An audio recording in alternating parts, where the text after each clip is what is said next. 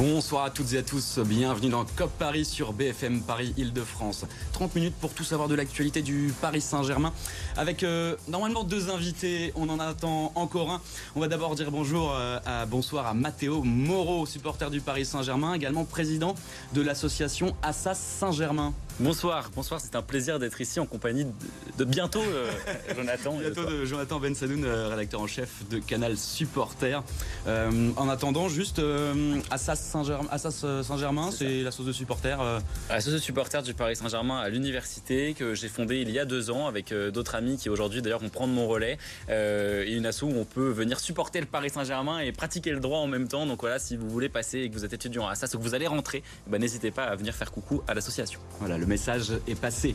L'actualité du Paris Saint-Germain, elle est marquée aujourd'hui par euh, eh bien peut-être l'arrivée de Luis Enrique sur le banc parisien la saison prochaine. En attendant euh, l'annonce du départ de Christophe Galtier, il faudra pour cela effectivement s'entendre avec ce qui est encore l'actuel coach du Paris Saint-Germain. Ça sera le sondage du jour. Est-ce que c'est le bon choix pour le Paris Saint-Germain, Louis Enrique. Ce sera également le débat de la deuxième partie de l'émission. Et à la fin de votre émission, comme d'habitude, votre rendez-vous, les résultats de tous vos clubs franciliens. Allez, COP Paris, c'est parti.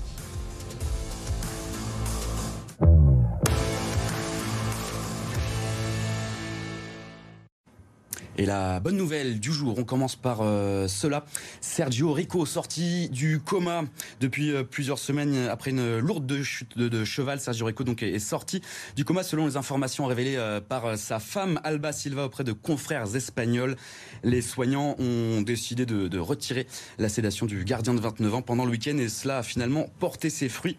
Sorti du coma artificiel dans lequel il était plongé depuis son accident de cheval. On attendra les prochaines informations en espérant que tout se passe bien pour le portier espagnol.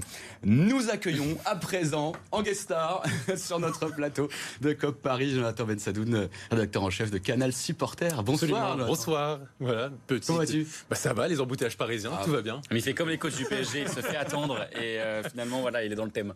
Absolument. Justement, le thème de cette émission. Alors on attendait Julian Nagelsmann, l'allemand. Eh bien, finalement, ça ne sera pas euh, l'ancien entraîneur du Bayern Munich. Ce devrait être Luis Enrique qui se rapproche de de la capitale, l'espagnol, donc prochain entraîneur du, PSG. Tout n'est pas encore réglé. Messieurs, on va hum, jouer un, petit sujet pour présenter euh, Luis Enrique. Avant, juste un mot. Allez, premier entrant, on va, euh, dernier entrant, on va laisser la parole à Jonathan. Un mot sur Luis Enrique. Juste un mot. Juste un mot. Euh, alors, je vais dire ambition. Ambition.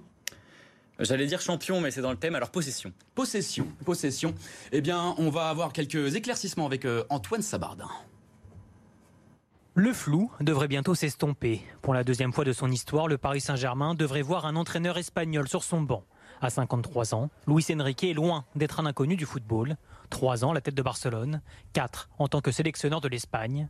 Sa réputation d'homme de caractère pourrait parfaitement correspondre au profil recherché par les dirigeants parisiens. D'un point de vue de, de, sa personnalité, il faut quand même reconnaître que Luis Enrique est quelqu'un qui sait se faire respecter. C'est quelqu'un qui a un tempérament très fort. C'est quelqu'un qui, au sein de vestiaire, est le patron et le montre à ses joueurs. C'est quelqu'un qui a eu l'habitude de jouer à des stars, de gérer des stars. Par exemple, Luis Enrique n'avait pas hésité à reléguer sur le banc Messi ou Neymar lors de son passage en Catalogne. Mais ses résultats parlent pour lui. S'il arrive dans la capitale, c'est un CV impressionnant qui dirigerait cette équipe.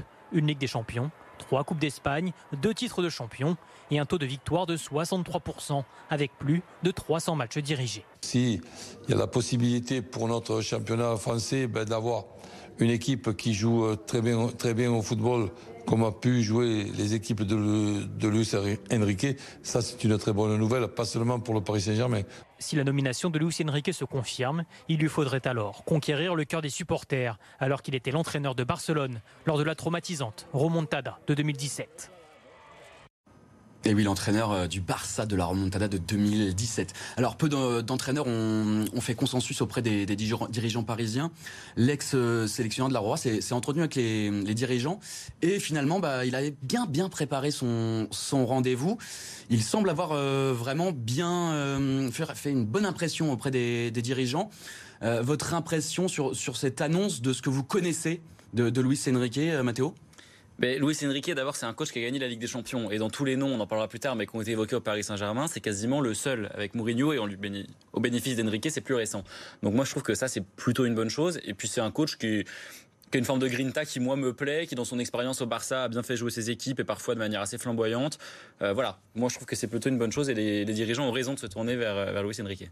Attends, Luis Enrique, qu'est-ce que ça te dit? Moi, je suis euh, partagé parce que d'un côté, euh, je pense que c'est un entraîneur. C'est pour ça que je disais euh, ambition. C'est parce que je pense que c'est pour le coup, il y avait du Nagelsmann, Thiago Motta, mais là, pour le coup, quand on va chercher Luis Enrique, c'est un entraîneur clairement qui annonce ses ambitions d'aller chercher la Ligue des Champions. Sinon, on serait allé chercher un jeune entraîneur. Mais en même temps, il y a quand même quelques interrogations.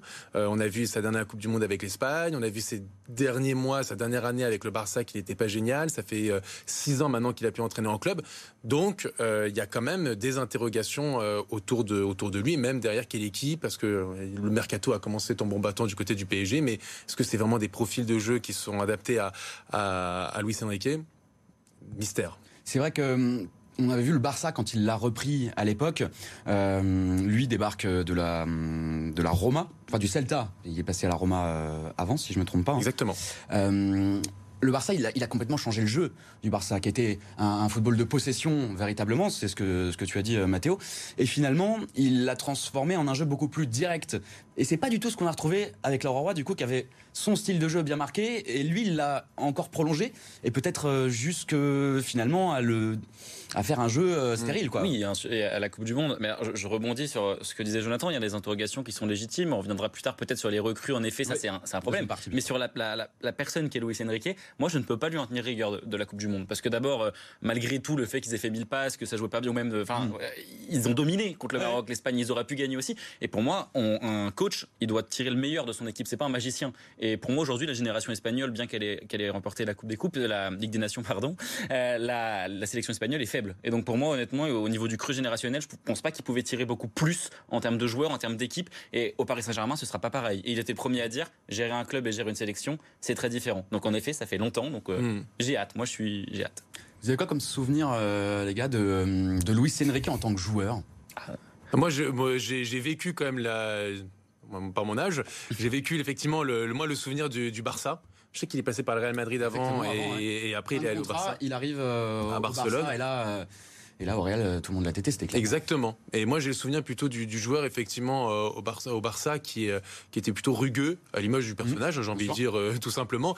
Mais il y a aussi un, un, triste, double triste souvenir par rapport au Paris Saint-Germain, on en parlait justement en off. C'est bien sûr l'entraîneur de la remontada, mais aussi l'entraîneur qui a, qui, enfin, le joueur qui a disputé la finale de la Coupe des Coupes 97, perdu mmh. par le Paris Saint-Germain 1-0. Donc, voilà, pas que des bons souvenirs, Luis Enrique.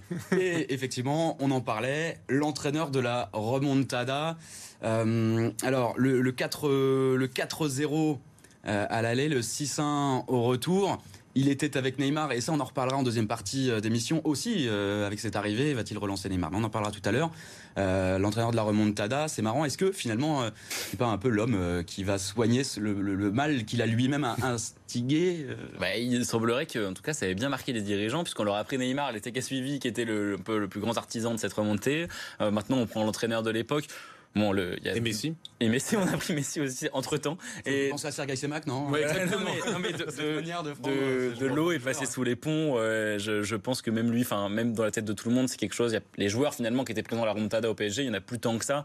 Euh, donc euh, voilà, les, les, choses ont changé. C'est anecdotique pour tout le monde, je pense. Si on regarde son, son palmarès euh, en, en, club, il a la Ligue des Champions 2015, la Liga 2015-2016, Coupe du Roi 2015, 2016, 2017, Super Coupe de l'UEFA 2016. Super Coupe d'Espagne 2017, Coupe du Monde des clubs 2016.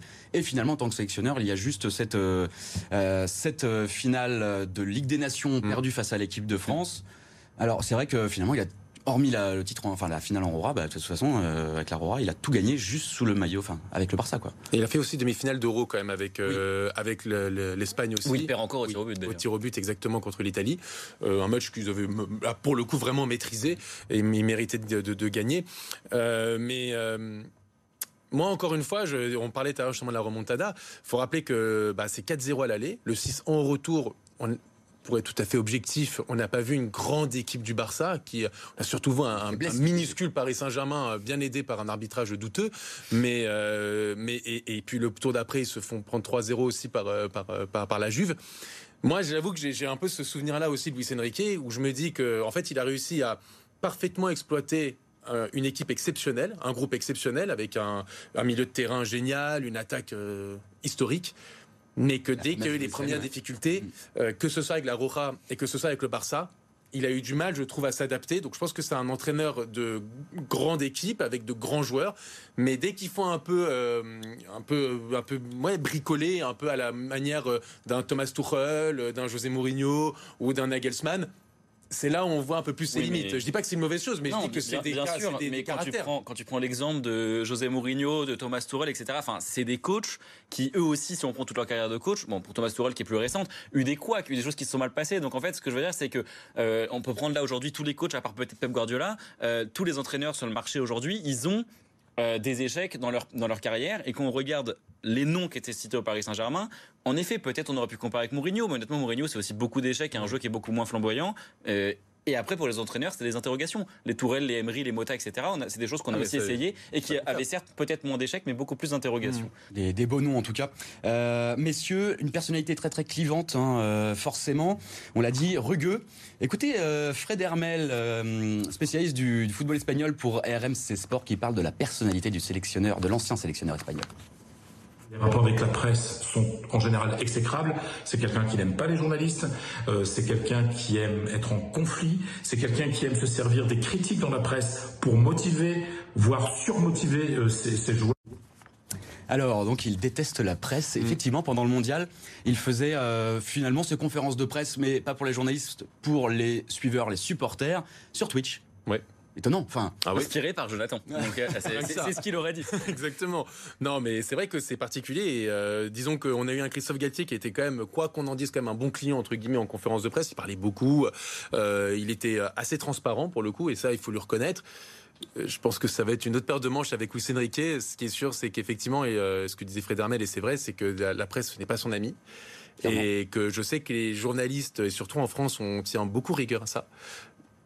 J'ai un peu peur. En euh, Espagne, c'est facilement conflictuel. En France, ça l'est aussi. Ah, et on n'est pas tendre avec les hum, entraîneurs étrangers. Absolument. Alors, ça a été compliqué pour Galtier au PSG. Ça le sera peut-être pour son. Mais alors, Galtier, c'était l'inverse. Parce que ça a été, en effet, il était très bon client. C'était très agréable, toutes ses conférences de presse. Mais ça lui a presque, ça lui a presque coûté. L'histoire du, du, char à voile, etc. C'est des choses. C'est parce que justement, il, il était très naturel qui il s'est fait avoir. Bon, en tout cas, on continuera à discuter dans quelques instants de cette probable arrivée de Luis Enrique sur le banc parisien. C'est juste après une courte pause. On se retrouve tout de suite dans Cop Paris.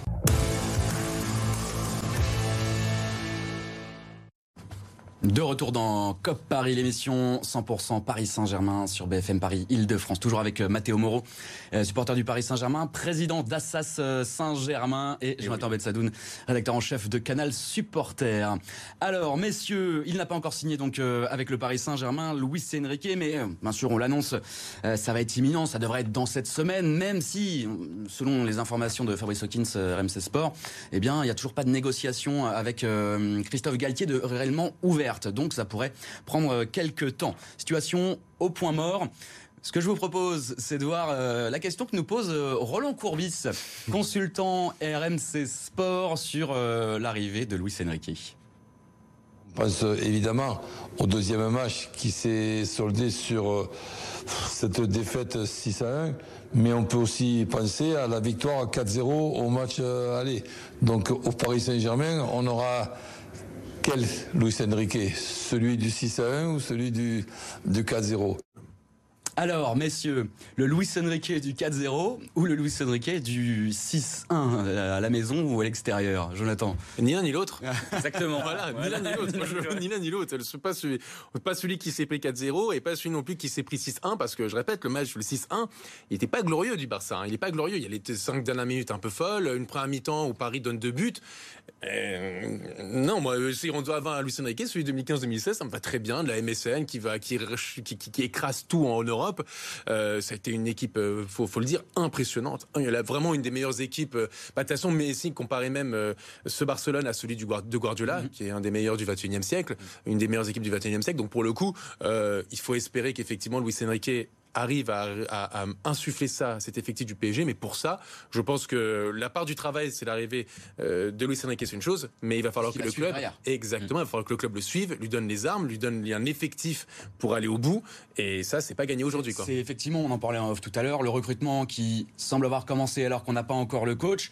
Là, il faut vraiment que ça arrive vite pour que bah, les joueurs qu'on attend, euh, les, les, trois qu'on a annoncés, donc Asensio, Ugarte et euh, Skriniar. Euh, et ensuite, lui doit les valider et rajouter. mais, mais, alors, mais, alors l'île doit les valider, c'est une interrogation. parce ah, a priori, certains ont déjà signé leur. Bon, Skriniar, c'est assumé. Je pense pas que ce soit un problème mm. particulièrement, mais le cas d'Ugarte est plus plus surprenant puisque c'est un milieu qui, de ce qu'on en lit, hein, je vais pas faire le puriste de la Ligue portugaise, est plutôt un, un milieu euh, voilà qui est pas dans la projection particulièrement ni un joueur de ballon. C'est pas pour dire que c'est un mauvais joueur, mais voilà un joueur rugueux. Mais après ça peut ça peut voilà, mais ça, ça, peut le faire quand même.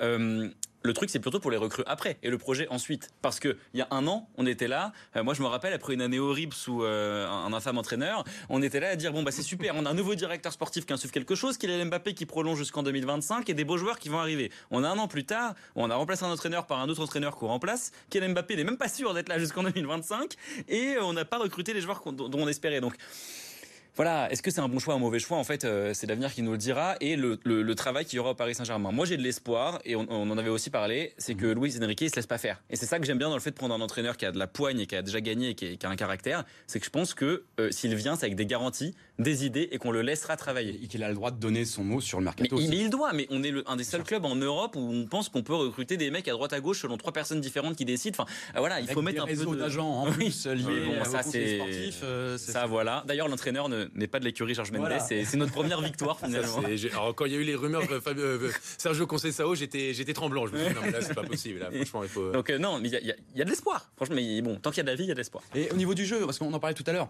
euh, l'Aurora à possession, le Barça un jeu beaucoup plus euh, en transition rapide vers l'avant. Enfin, ils n'avaient pas 30% de possession non plus. Hein. C'était un Barça qui, qui mais c'était rien à voir avec celui de Guardiola à ce niveau-là. au PSG, on a quand même un, jeu en transition rapide avec parce qu'il y a Kylian Mbappé aussi. Mais bon, le PSG a aussi la possession parce qu'il est souvent dominant en Ligue 1. Euh, peut-être que c'est plus facile aussi avec Kylian Mbappé dans l'effectif euh, d'installer ce jeu direct qu'il aurait peut-être en tête. Bah, le souci étant, c'est que encore une fois, je pense que l'effectif est en chantier. Il faut, faut prendre conscience de ça aussi. Le problème, c'est qu'aujourd'hui, on ne connaît pas l'identité de cette équipe du Paris Saint-Germain. On peut dire effectivement Luis Enrique, c'est un jeu de transition ou un, jeu de possession, mais, avec mais, mais avec quels hommes exactement? Le problème aujourd'hui, c'est que encore une fois, en défense centrale, euh, tu as Serge Skriniar qui arrive, mais dans quel état? Tu as Kim Pembe qui sera absent jusqu'au mois de jusqu'en hiver. Euh, au milieu de terrain, bah, tu sais, hormis Marco Verratti, et encore, tu sais même pas s'il va rester. Derrière, tu as Manuel Ugarte qui arrive, mais qui est pas vraiment dans le, pas du tout pareil. Et puis c'est pas vraiment, je trouve, euh, Luis Enrique compatible. Euh, tu as Neymar, mais quid de l'avenir de Neymar, Mbappé, l'avenir de Mbappé. Euh, Neymar, on en parle. Neymar a joué trois saisons sous les ordres de Luis Enrique. c'est quand même 145 matchs, 90 buts, 68 passes. grand artisan de la remontada de 2017, hein, mm. Neymar, faut pas l'oublier. Est-ce que finalement c'est aussi quelqu'un qui, qui arriverait et qui parviendrait peut-être à remettre Neymar dans le bon sens de la marche, de l'inscrire plus facilement dans le collectif par exemple après, euh, euh, pardon, mais après, après l'interrogation Neymar, à mon sens, elle résulte beaucoup plus euh, du joueur qui, pour moi, dès qu'il a joué, enfin 90% du temps où il a joué au max de ses capacités, il a été bon. Et en plus, c'est un joueur qui, pour moi, et n'en déplaise à, et à Kylian Mbappé et à Lionel Messi, qui défend et qui s'inscrit beaucoup plus dans une logique collective et dans un projet collectif que ne l'a fait Lionel Messi et qu'à l'heure actuelle ne le fait Kylian Mbappé au Paris Saint-Germain qui souvent rechigne un peu sur les efforts défensifs. Donc moi, pour moi, Neymar c'est jamais un problème dans une équipe, sauf que euh, il a un salaire qui est très élevé et qui rate la moitié des matchs. Donc si donc un problème. oui, mais pas quand il joue. mais en effet, mais, mais, en effet, je suis d'accord. Mais bon, après pour moi, il y a un truc à accepter, c'est que Neymar tous les ans il va rester. Pour moi, c'est ah, je suis de contrat. Voilà, et à part euh, un départ euh, en Arabie, mais je pense pas. Je pense qu'il va, je pense qu'il va rester. Donc s'il reste et que là il s'est fait opérer, moi j'y crois plus à ce truc-là, mais bon, on nous dit qu'il va revenir, que cette fois ça cheville, etc il peut s'inscrire dans un collectif. Moi, mais il faut qu'il soit mis en concurrence. Aujourd'hui, le problème qui est au Paris Saint-Germain cette année, et j'étais au Bayern, enfin j'étais à Munich, etc. Quand on voit les bancs, c'est pas possible. C'est que même si Messi, Mbappé, ils sont pas bons, Neymar, tout ça, on, fait rentrer qui mm. Bah là, il y a des rumeurs. On recrute manifestement peut-être un petit Coréen qui a l'air très fort, euh, euh Asensio qui, devrait signer.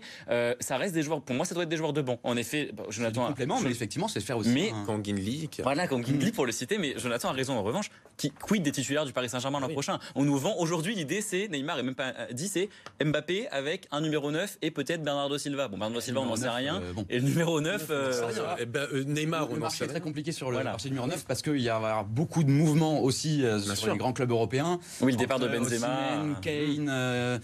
Et Colomboigny potentiellement. Euh, mais il faut un numéro 9. sur aussi. Euh, mais ça, c'est clair. Il faut un numéro 9 titulaire à Paris Saint-Germain. Pour, moi, pour moi, si ce mercato se termine sans qu'on ait recruté un numéro 9 titulaire, c'est peu importe le coach qu'on y met, c'est un échec structurel terrible. Mais moi, je vais, je vais dire au-delà de ça. Je pense qu'en parlant de l'effectif, effectivement, il faut un numéro 9 titulaire indiscutable. Il te faut un ailier euh, aussi. Bah, on en parle beaucoup de Bernardo Silva. Maintenant, on va voir s'il va venir. Euh, un milieu de terrain aussi avec plus de certitude parce que Verratti, bah, il est souvent absent. On ne sait même pas s'il va rester. Ugarte, aucune certitude. Et derrière, T'as personne. Donc, euh, en fait, il y a plein de points d'interrogation il y a un chantier qui est énorme. Alors Luis Enrique devrait arriver, donc c'est très bien. Tu as un entraîneur effectivement de classe mondiale, un entraîneur qui peut t'amener à la Ligue des Champions, mais pour amener à la Ligue des Champions, c'est comme on le disait, c'est pas un magicien. Mm. C'est quelqu'un qui aura quand même besoin euh, d'outils et de bons outils. Et aujourd'hui, on est au 19 juin et il a certainement pas l'équipe pour aller au bon en Ligue des Champions. Et tu peux même mettre Marc Guardiola à la tête de cette ah, équipe. il ira pas non plus en Ligue des Champions. De toute façon, on l'a bien vu. Bien sûr, mais, pas cette qualité. Tu, parlais des joueurs. Tu parlais des joueurs. Pour moi, les joueurs qu'on cite aujourd'hui, qu'on signé au Paris Saint-Germain c'est des joueurs de complément. C'est pour mmh. ça que Luis Enrique, il arrive quand même, là, il, manifestement, si maintenant il parle du mercato, pour dire je veux des joueurs clés dans mon équipe. Et comme l'a dit Jonathan, un neuf, un ailier, un milieu, et bon, un défenseur, on va dire peut-être le plus urgent, mais pourquoi pas Mais quand même. Mais, quand même, voilà. Ça paraît très euh, logique. Mm. Alors, messieurs, comme euh, le temps passe euh, si vite, et puisqu'il n'y a pas que le foot et le Paris Saint-Germain dans la vie, eh bien, je vous propose de suivre tous les résultats franciliens de ce week-end, avec notamment du hand et du basket. Ça nous est préparé par Nicolas Flon. Le PSG handball échoue une nouvelle fois dans sa quête de Ligue des Champions. Pour son troisième Final Four en quatre ans, le club de la capitale a été battu dès les demi-finales samedi par Kielce. Une défaite frustrante 24-25 alors qu'Elohim Prandi a manqué une balle d'égalisation dans les toutes dernières secondes de la partie. Le PSG a aussi perdu face à Barcelone hier dans le match pour la troisième place. Cette fois-ci, il n'y a pas eu de suspense. Les Parisiens se sont écroulés au bout de 10 minutes pour un large revers à l'arrivée 37-31. Paris termine donc au pied du podium du Final Four. Victor Wembanyama et les Mets manquent le titre de champion de France dans le match 3 de la finale de Betclic Elite, délocalisé à Roland-Garros. Boulogne-le-Valois y a pourtant cru, porté par son ailier de 19 ans, auteur de 22 points et 7 rebonds. Les Mets ont finalement été renversés par Monaco dans le dernier quart-temps, à égalité 85 partout à une minute de la fin du match. Deux tirs à trois points de Jordan Lloyd ont scellé la victoire de la Roca Team. Monaco s'impose 92-85 et remporte la série 3-0. Une fin cruelle pour Victor Wembanyama qui a disputé son dernier match avec les Mets. Alors, tout petit retour sur le, Paris Saint-Germain. Un truc qu'on, je voulais vous montrer qui est assez drôle, c'est le tableau euh, des retours de prêt au PSG oh euh, cet été. Alors, c'est assez intéressant. Il y en a neuf parmi euh, les, joueurs professionnels. On a rajouté Edouard Michu dans, dans la deuxième partie. parce que donc, Icardi, Diallo, Paredes, Wijnaldum, Draxler, après, nous avons ensuite, il y a Dagba, il y a Kurzawa, Navas, Edouard Michu. Seuls euh, Michu et Dagba sont en fin de contrat en 2025, donc ça veut dire que les autres sont en fin de contrat en 2024. Il y a encore une saison. Euh, mais, Leonardo, Leonardo criminel, quoi. C'est pas possible d'avoir fait des contrats comme euh, ça. Dans les neuf, là, vous, vous regardez qui? Personne. Personne. Jonathan? J'essaie de voir la liste. Non, mais personne. non, non, non. Icardi en numéro 9 Non, peut-être Paredes c'est le seul joueur à peu près bon. Euh, qui est, bah, les autres sont tout le temps blessés. Donc Paredes, mais bon, de toute façon, il, est pas, il est pas Non, mais Icardi, il, est très bien en Turquie, apparemment, en ce moment, vraiment. Qu'on le vende pour, euh, pour 3 000 euh, euros, manifestement, juste à ça. Et, alors, il y, a, cette liste, il faut rajouter aussi les, les, nouveaux qui vont arriver aussi dans leur love. Dans, dans le love. on va voir là, c'est, on va avoir plus de joueurs dans le love que dans l'effectif du PSG. C'est bien. Bon, alors, messieurs, c'était une gestion que je trouvais ça intéressant de, vous le montrer. Euh, résultat du sondage, euh, Louis Enrique est-il le bon choix pour le Paris Saint-Germain? Eh bien, à plat de couture, 73% euh, de oui, 27% de non. Voilà, eh bien vous êtes d'accord hein, là-dessus mais, plutôt. de toute façon, hein, plutôt avec les 73%, effectivement. On, attendra l'officialisation quand même. Hein, on bien sûr. ah oui, parce que moi j'étais venu faire une émission l'année dernière que je n'oublierai jamais sur quid de Zidane au Paris ah, Saint-Germain, quel avenir pour le club? C'était, bah, c'était, Il y a pas longtemps, on a fait Nagelsmann. Voilà, non mais ça, ça, ça, euh, C'est la fin de cette émission. Rendez-vous la semaine prochaine, lundi, dernière émission de la saison pour euh, COP Paris. D'ici là, passez un agréable moment sur euh, BFM Paris, Île-de-France. Bonsoir Mathéo. Bonsoir Jonathan. Bonsoir. Et bonne soirée à toutes et à tous.